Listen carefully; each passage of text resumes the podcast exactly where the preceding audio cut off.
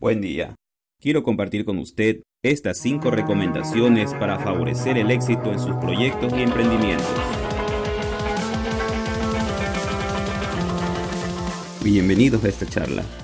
Mi nombre es Roger Salinas Robalino, máster en Sistemas de Información Gerencial, Project Management Professional y emprendedor por convicción.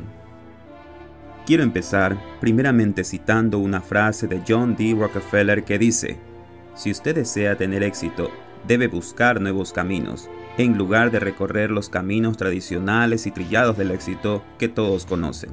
¿Qué quiere decir esto?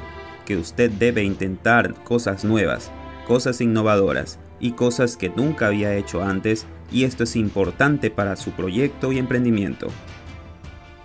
A continuación citaré tres ejemplos de proyectos donde los resultados no salieron como se esperaba. El primero fue automatizar el sistema de equipaje en el Aeropuerto Internacional de Denver.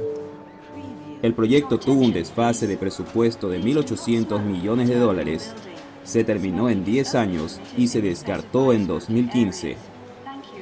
Los problemas radicaron principalmente en las fechas irreales del proyecto, el no incluir a las aerolíneas en las conversaciones y no acoger las recomendaciones de Múnich, quienes también implementaron el proyecto. Ellos pasaron dos años en la implementación y seis meses de convivencia con el sistema antiguo.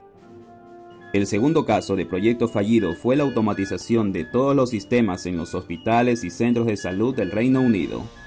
En este caso el desfase de presupuesto fue de 26 mil millones de dólares ocurrieron muchas disputas legales con proveedores, los cuales exigían mayor dinero por cumplir con las mismas obligaciones contraídas y había demasiada personalización por parte de los centros de salud, los cuales tenían características particulares.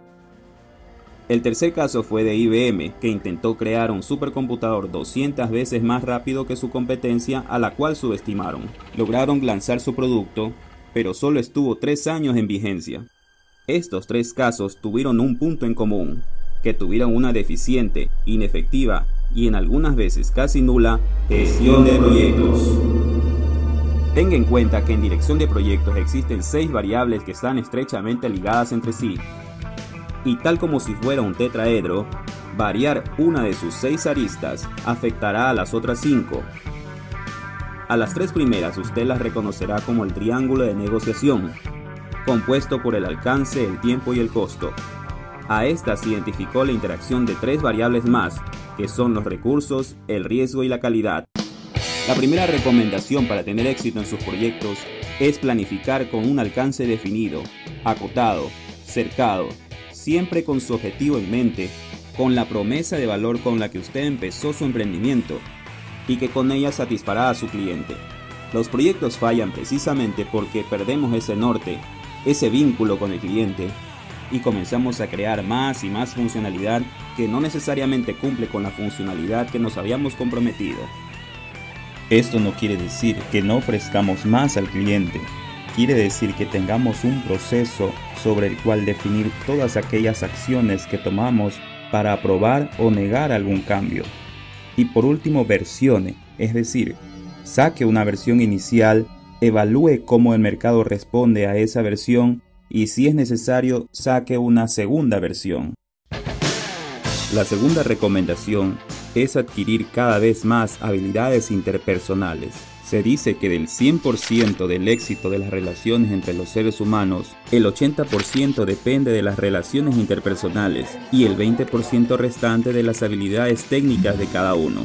Las relaciones interpersonales juegan un papel fundamental en el éxito en la gestión de proyectos y requerimientos, dado que el 90% del tiempo de gestión de proyectos se lo emplea en comunicarse y el 10% restante en buscar nuevas y mejores maneras de comunicarse, ya sea de manera oral o escrita. Entonces le propongo a usted ir adquiriendo algunas de estas 15 habilidades o destrezas de índole interpersonal hasta adquirir un nivel de madurez en cada una de estas áreas, que van desde el autocontrol, la creatividad, pasando por la actitud abierta ante conflictos y crisis y hasta ética. Sí, un director de proyectos tiene que estar fuertemente comprometido con la ética y la responsabilidad. El tercer punto de recomendación implica involucrar a todos los interesados dentro de su proyecto y fomentar su compromiso dentro de todo el transcurso del proyecto. Nosotros llamamos interesados a toda persona o entidad que esté afectada de manera positiva o negativa por su emprendimiento. Estas personas pueden aparecer y desaparecer en cualquier momento y usted debe siempre identificarlos, conocer sus preocupaciones, sus intereses, sus posiciones y posturas y mencionarlos apropiadamente y luego fomentar su compromiso. Si usted trabaja con grupos, identifique al líder, al jefe o al vocero de cada uno y trabaje con él en nombre de ellos. No escatime ponerles nombre y apellido a cada interesado y determinar si esa persona es reticente o partidaria y trabaje basado en eso. El cuarto punto es anticiparse a los riesgos. Un riesgo es aquel evento que tiene una incertidumbre y que puede afectar positiva o negativamente en su proyecto. Eso implica desde cambios en el mercado hasta la aparición de un nuevo competidor e incluso una oportunidad que usted no puede desaprovechar. Entonces usted tiene que identificar cada uno de estos riesgos, obtener su probabilidad, estimar su impacto y ordenarlos de mayor a menor en función de su severidad. Luego de esto, trabaje en un plan de respuesta para cada uno de estos riesgos de tal manera que se active cuando ocurra un evento definido por usted. En cuanto al presupuesto, no solamente defina aquellos rubros que usted necesita para completar su proyecto, también reserve un valor de contingencia en tiempo y en costos asignado para cada uno de los riesgos que usted identificó y adicional a esto, manéjese también con un valor ya sea un 5, un 10 o un 15% que usted estime necesario, reservado para riesgos que usted no identificó. Como quinto y último punto, trabaje con la calidad con eje en el cliente. Quiere decir que todas las cosas que usted haga siempre ponga al cliente en su centro. Todas las consideraciones que usted maneje tienen que girar en torno siempre a la propuesta de valor que usted definió al comienzo. Ya lo dijo Philip Kotler, que es el padre del marketing moderno. Ya no basta con cumplir o satisfacer las necesidades de los clientes, ahora hay que dejarlos encantados.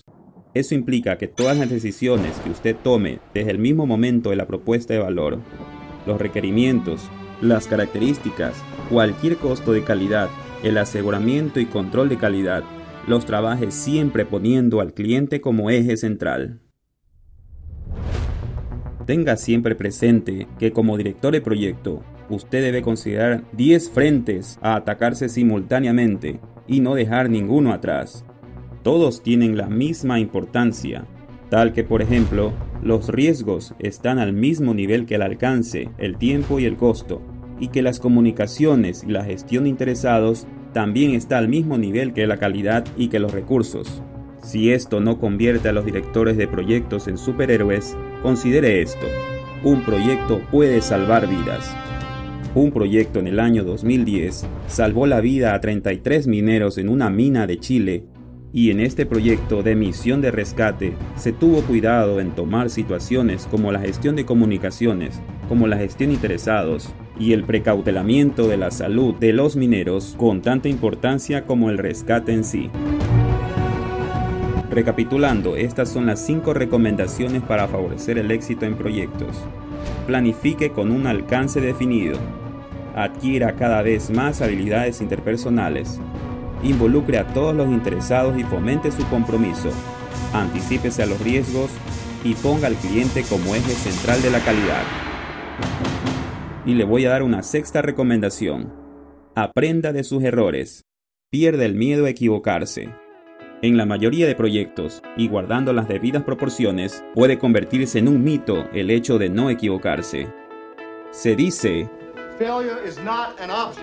pero en dirección de proyectos, fallar sí es una opción, pero hay que aprender de los errores. ¿Cómo? podemos hacer uso de un registro de lecciones aprendidas en el que usted identifique y anote todo lo que se hizo bien, lo que se hizo mal, lo que se hizo y lo que no se hizo, tanto usted como su equipo. Luego, revise esas lecciones aprendidas y aplíquelas en futuros proyectos. Entonces usted ya no cometerá esos mismos errores. Recuerde, compartir estas lecciones aprendidas lo beneficia también a usted. Muchas gracias. T800 y T.